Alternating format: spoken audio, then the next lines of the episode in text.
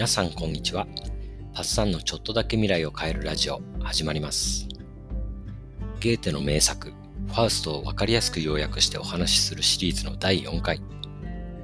街でたまたますれ違った少女、マルガレーテに惚れ込んでしまったファウスト。悪魔の力を借りて接近しようとします。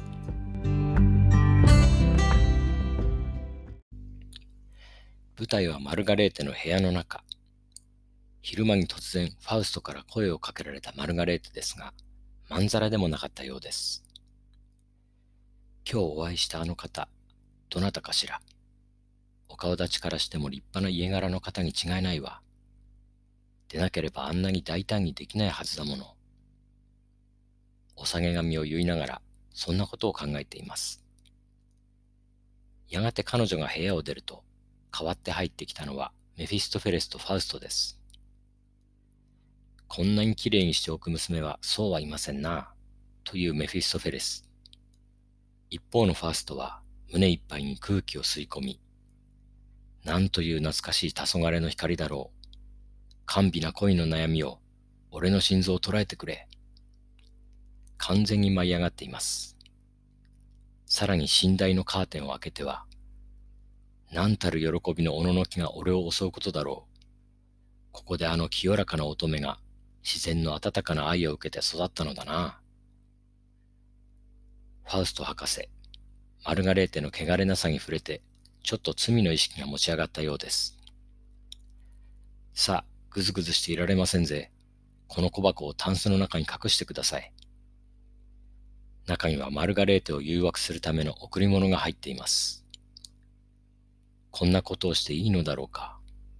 一瞬ためらうファーストですが、マルガレーテが上がってくるのを見て、小箱を隠して出て行きます。舞台は変わって、隣に住むおばの家。マルガレーテがおばのマルテに相談しています。おばさん、どうしましょう？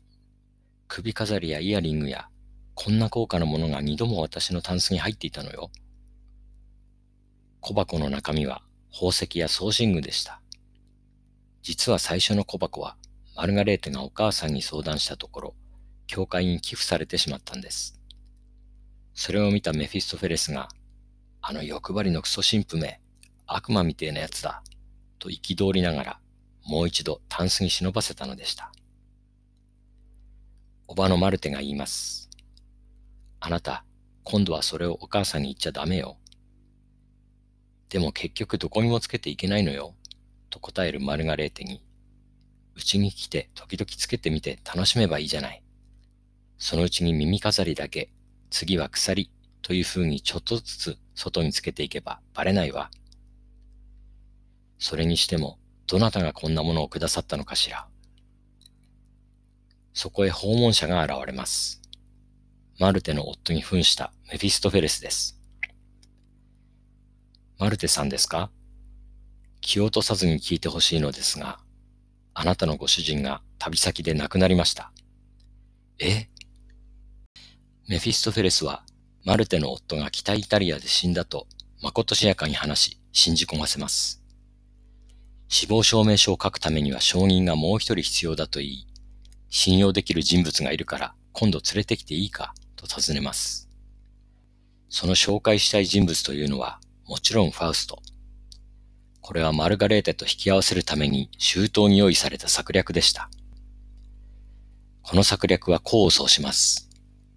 マルガレーテはすぐにファーストに惹かれていきます。一方のメフィストフェレスは、おばのマルテをからかいがてら誘惑し、ファウストとマルガレーテが親密になれるよう引き止めておきます。ファウストとマルガレーテはすっかり恋人同士になりました。ただ、マルガレーテには少し気になっていることがあります。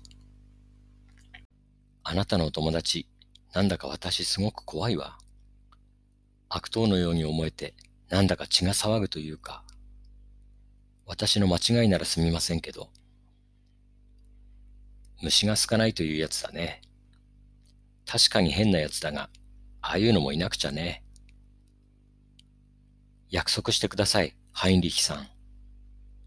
なんだい？あなた神様は信じていらっしゃる？そんな話はおよし。私はどんな人の感情も信仰も邪魔するつもりはないよ。あなたキリスト教を信じていらっしゃらないの？勘違いしないでおくれ、可愛い子よ。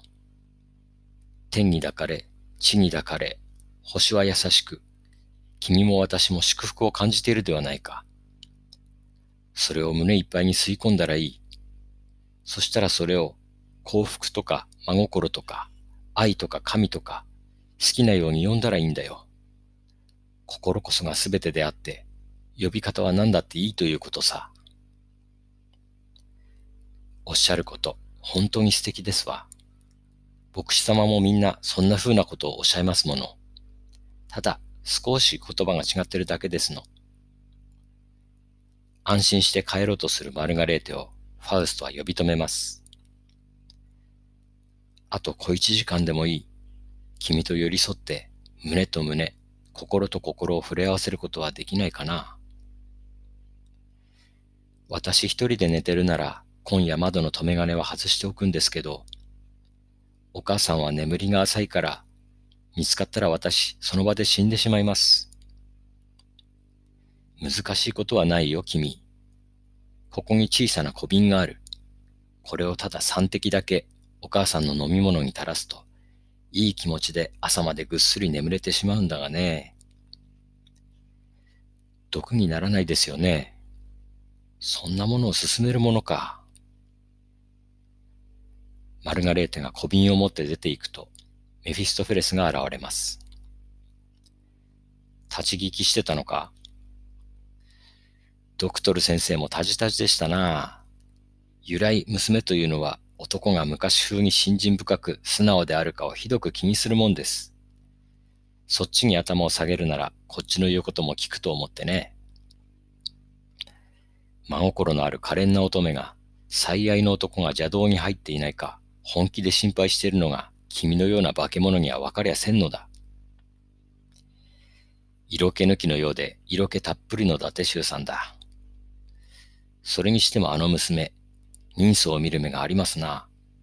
私が得意な人物で、ことによると悪魔かもしれないと感じ取ってるんですからね。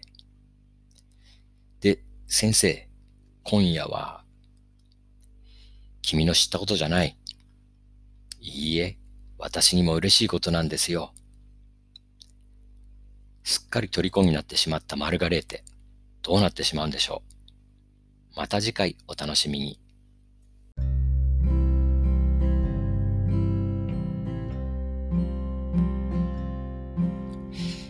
電車の方でゲーテはマルガレーテを途中からグレート編というニックネームで書いています。意図はよくわかりませんが、ゲーテが15歳の時の初恋の相手のニックネームもグレート編だったそうですよ。それでは皆さんの未来がちょっとだけ良くなることを願って、バイバイ。